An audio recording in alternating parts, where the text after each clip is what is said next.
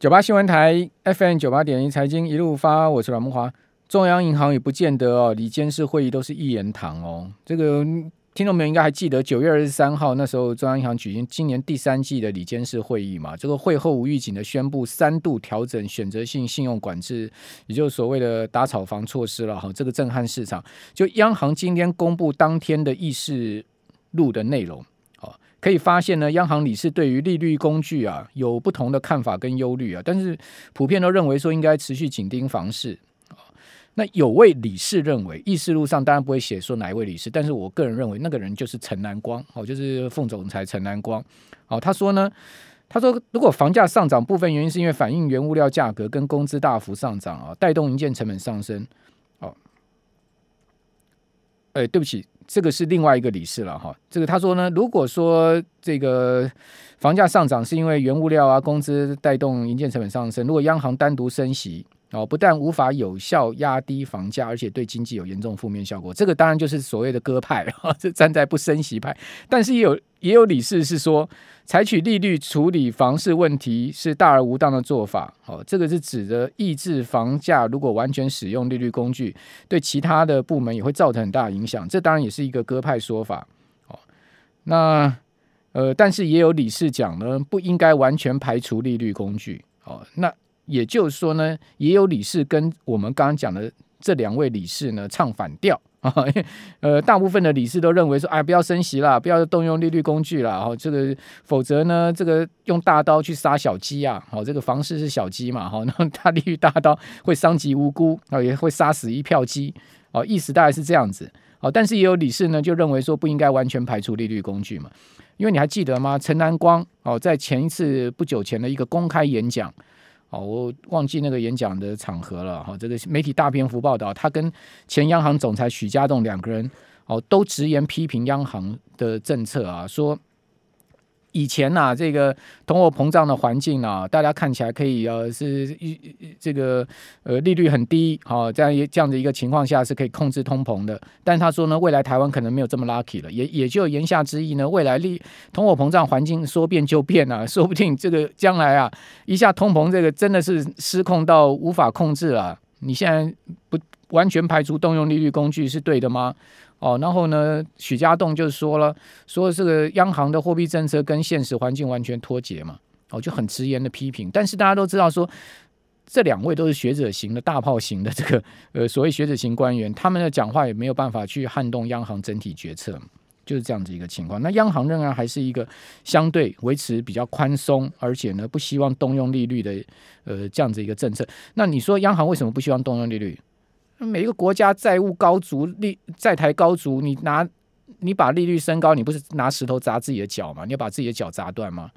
哦，就是这样一个意思嘛。因为你利率，你基准利率往上升，你国家债务还本付息会更严重。所以为什么联准会最新的会议，这个鲍尔绝口不谈升息，也是这样的一个原因啊。他当然也是要呵护美股嘛，是不是这样的一个状况呢？我们赶快来请教富兰克林的梁佩玲协理，佩玲你好，慕华大哥，各位观众朋友，大家好。好、哦，这个呃，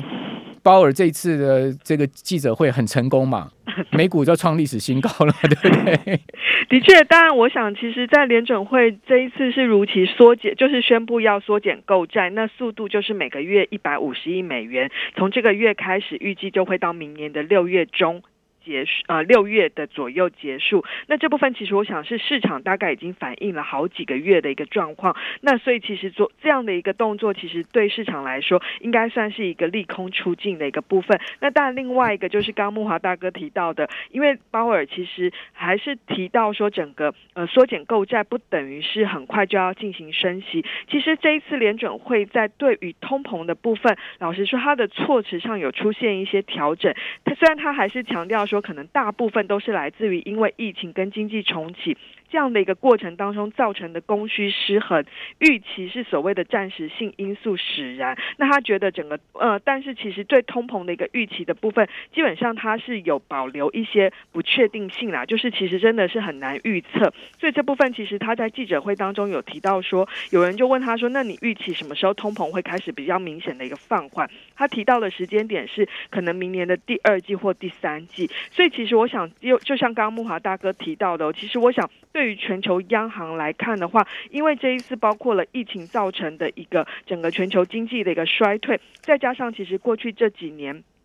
整个呃，包括了整个国际的一个呃震惊的环境出现了变化，引发了供应链的一个重组，还有像现在，待会我们可以再多谈一些，就是现在在英国呃苏格兰格拉斯哥召开的一个气候变迁的一个会议，这当中其实背后都隐含着有一些结构性的一个通膨因素，可能会支撑整个未来一两年甚至更长远的时间，会有一些结构性通膨的因素，让我们很难再回到过去那么低通膨的一个环境，当然也不会言的，就是。是短期内还是有一些包括了，像是如果我们看到美国的就业市场开始出现比较明显的一个复苏的话，这个缺东缺工的问题缓解，然后塞港的问题缓解，这部分其实我们觉得伴随着一些企业的一个科技的新创投资，是可以提高它的生产力的一个状况，这部分还是可以缓解部分的一个通膨压力。只是说就整体来看的话，的确如果就鲍尔目前的一个立场，还是会强调说，其实他不急于要升息，那。主要他会看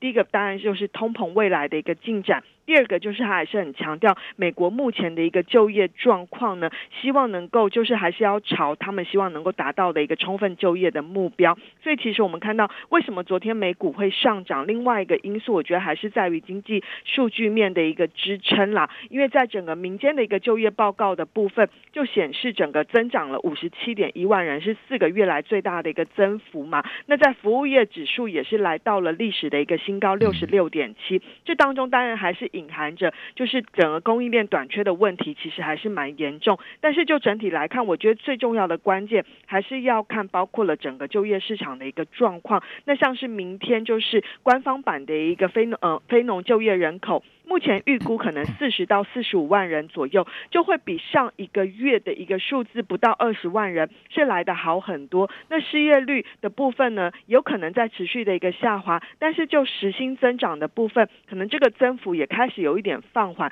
我觉得就会让市场的一个对于联准会那么快要升息的一个担忧，就开始有一些缓解了。嗯。好，那减债就减到明年的六月六月左右。嗯、对，好，那六月左右的话，市场就本来是月。预期就是说，六月到七月就要开始升息嘛，对不对？在呃，我觉得有两个啦。第一个就是，如果就目前的一个联邦利率期货来看的话，的确显示可能七月份就会展开第一次升息。那当然，如果就国际主要的券商最积极，目前大概就是高盛，他上个礼拜就是把呃整个通膨的时间点本从本来的十一、十二月往前提到七月份。那这部分也是认为说，可能就是因为明年上半年美国的通膨整体通膨都还是会比较。严重，但是其实如果就联准会，就是包括了他九月份的一个利率点阵图，基本上还是认为明年升息。其实决策官员的看法大概各半。那像野村证券今天的看法也是认为说，可能他认为是升息的时间点会落在明年的十二月。所以基本上我觉得，呃，现在也不用真的去笃定说，哎，联准会就会是哪一个月升息。我觉得明年上半年会让大家有提供，包括了我们还有联准会更明确的一个方向。那至少在整个货币政策渐进式的一个退场，我觉得是已经是一个必然的一个趋势了。嗯，好，那这次点阵图有变化吗？嗯，这次没有公布点阵图，没有公布。对，十二月才会公布点阵图，嗯、它是三六九十二。OK，对的。好，所以呃，基本上也看不出决策官员他们可能对于利率想法的最新的动态了。对，到十二月的时候，嗯、好，那。英国央行等会儿会宣布吗？升息？目前来看的话，大家是预估有可能会升息十个基本点到零点二个 percent，那结果大概是八点左右会出来啦。那因为其实他们也是有九位的决策官员嘛，那可能像因为英国央行的总裁贝利他本身是比较支持要立即升息的，那其他人是比较反对。那因为目前英国九月份的通膨年增率大概是三点一个 percent，其实就是维持在一个相对高档。不过，因为就是大，我们知道，就是最近欧洲天然气的价格引发电价的价格是狂涨的，所以大家是担心说，它这个整个呃电电价引发的一个通膨，可能会让未来的通膨率是持续往四到五个 percent，就会比它设定的目标高很多。但是因为其实另外一方面，英国最近的一个经济状况也并不是那么的一个强健啦，所以我觉得这部分目前我们是预估有可能会温和的升息，但是不会升息到所谓的一个一码的情况。那我觉得他的态度还是会采取比较渐进式的一个调整。嗯好，那这个股票市场会还会再涨多少呢？这个美股又创四大史上哦，这个等一下要请教你哦。这个尤其是这一波科技股真的是涨翻天掉了哈。嗯、如果听众朋友有买美股啊，买像辉达啦，好像微软呐，好像特斯拉，哇，你真的觉得一觉醒来就是财富增加了。好，每天都是这种感觉，怎么又涨了？怎么又涨了？怎么又创历史新高？怎么又创历史新高？一觉醒来你就发现你的钱就变多了。哦，这个，但我觉得股市也不可能这样一直涨下去嘛。到底它会到什么程度？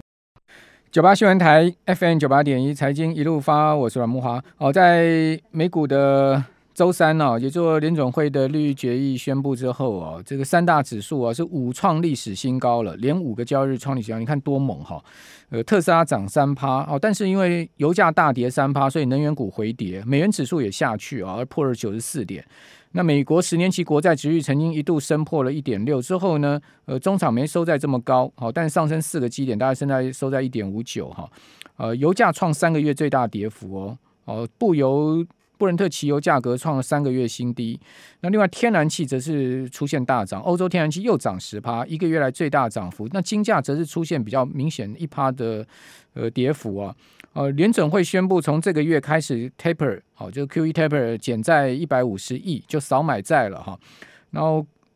这个同时宣布说呢，高通膨源于暂时性的因素，哦，所以呢，升息啊，联准会可以很有耐心了。哦，那宣布之后啊，呃，金融资产价格出现比较明显的变动，是美股的上升，哦，美股就往上窜了。哦，那另外美元下滑。哦，同时呢，十年期的国债值率往上升，也就是说，债券市场有出现这个资金流出的状况。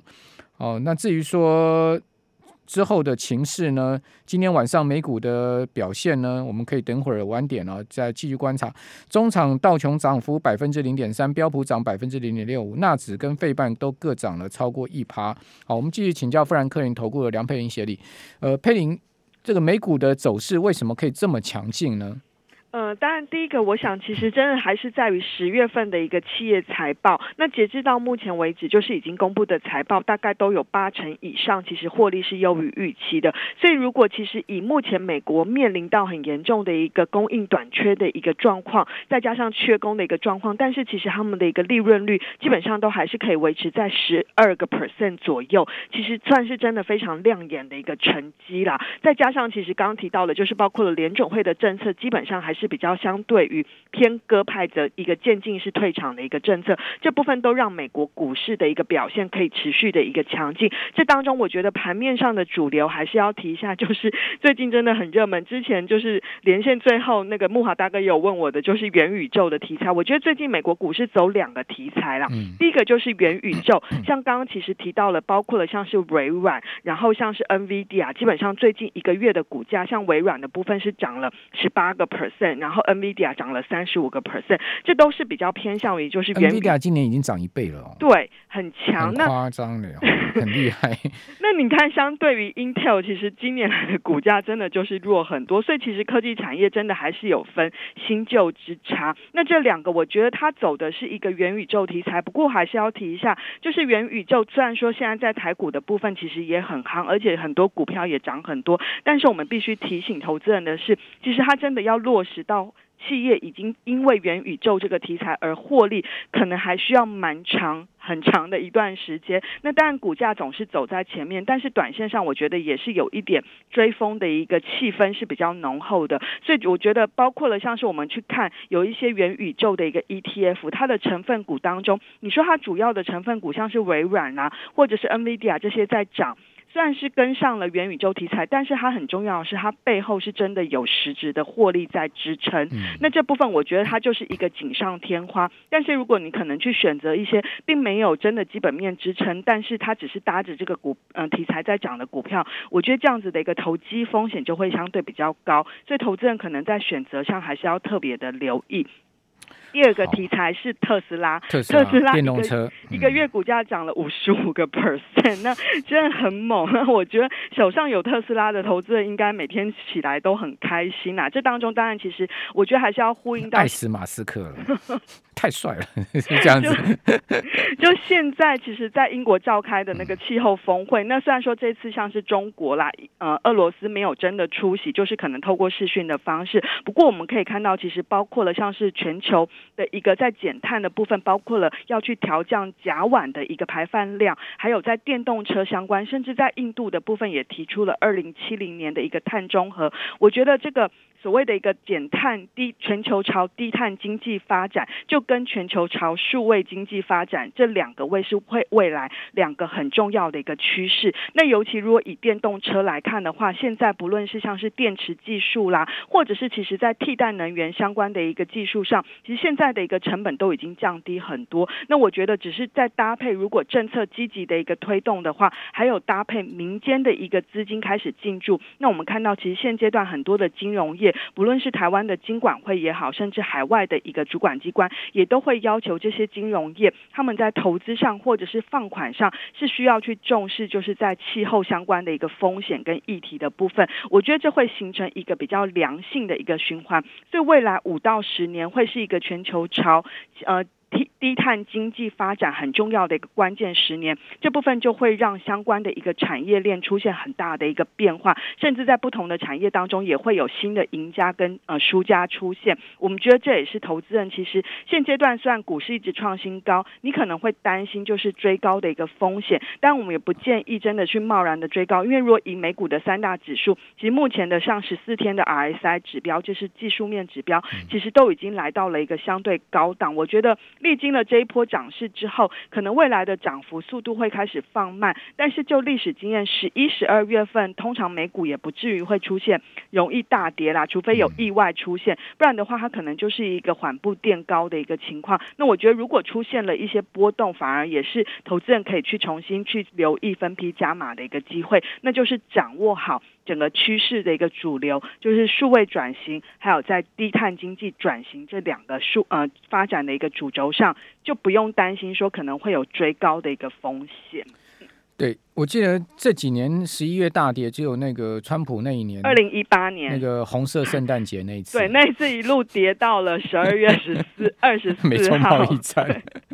然后，因为那时候经济也是有点问题啦，就是比较放缓。那这一次看起来是不会有那么，因为我们看到其实像美国刚刚提到了，呃，服务业指数也在攀扬嘛，又来到历史新高。那我们看到像亚洲的 PMI 指数制造业的部分，除了中国是连两个月萎缩之外，其实其他的国家区。都已经在呃，都已经高于扩张点之上，而且都是在扩张的状况，像是印尼啦、泰国等等。那我们觉得这对整个全球经济基本上也是一个比较正面的一个情况。那这部分就有助于支撑整个风险性资产是维持一个震荡走坚的一个表现。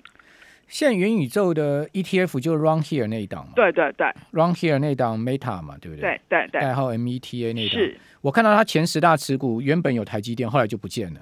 哦，那第一、嗯、第一大是 NVIDIA，第二大是那个 Roblox，微软。哦，第二 Roblox，第二大是微软，是微软，然后第三大是 Roblox。哦，第四大是脸书。哦，好，对对对。然后腾讯也在上面嘛？对，我看到台积电目前可能我是前几天抓它，台积电的是排第十大权重啦，嗯、对，大概比重三点六个 percent 左右。这个也大家可以参考。最近这档 ETF 也涨很凶哎、欸。好，我觉得真的还是要提醒风险。OK。